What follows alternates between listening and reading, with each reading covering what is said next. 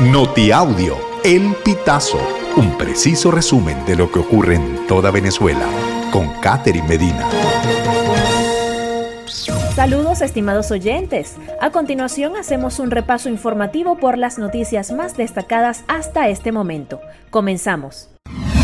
Este 15 de enero comenzó el pago del bono de guerra económica.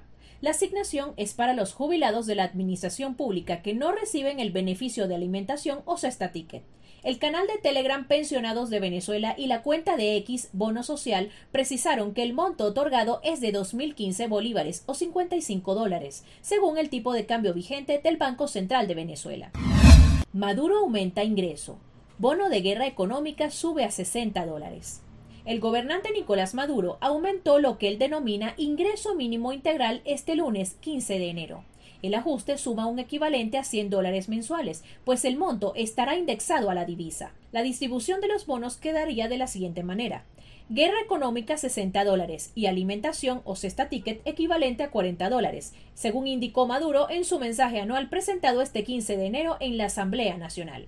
Sin embargo, durante su intervención, el gobernante no mencionó un posible aumento del salario mínimo, el cual tiene más de un año sin ajustes y que se ha devaluado con el paso de los meses. Maestros rechazan mensaje de ministra Yelitze Santaella. La ministra de Educación, Yelitze Santaella, felicitó este lunes 15 de enero a los maestros de Venezuela, mientras el gremio se encuentra en las calles del país en protesta por los bajos salarios que percibe.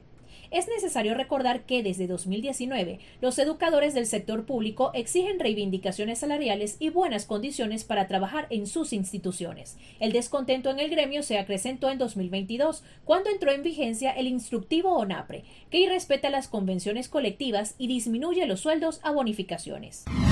ONG Mi Convive gradúa tercera cohorte de líderes comunitarios. En esta ocasión fueron 22 personas, quienes recibieron formación integral en activismo ciudadano, liderazgo y valores democráticos. El coordinador de formación de la Red Solidaria, Marco Díaz, expresó que el programa apunta a la consolidación de una red ciudadana en todas las parroquias de Caracas.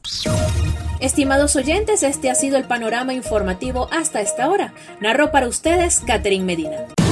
Estas informaciones puedes ampliarlas en nuestra página web elpitazo.net. También recibimos tus denuncias vía SMS o WhatsApp a través del 0414 230 2934.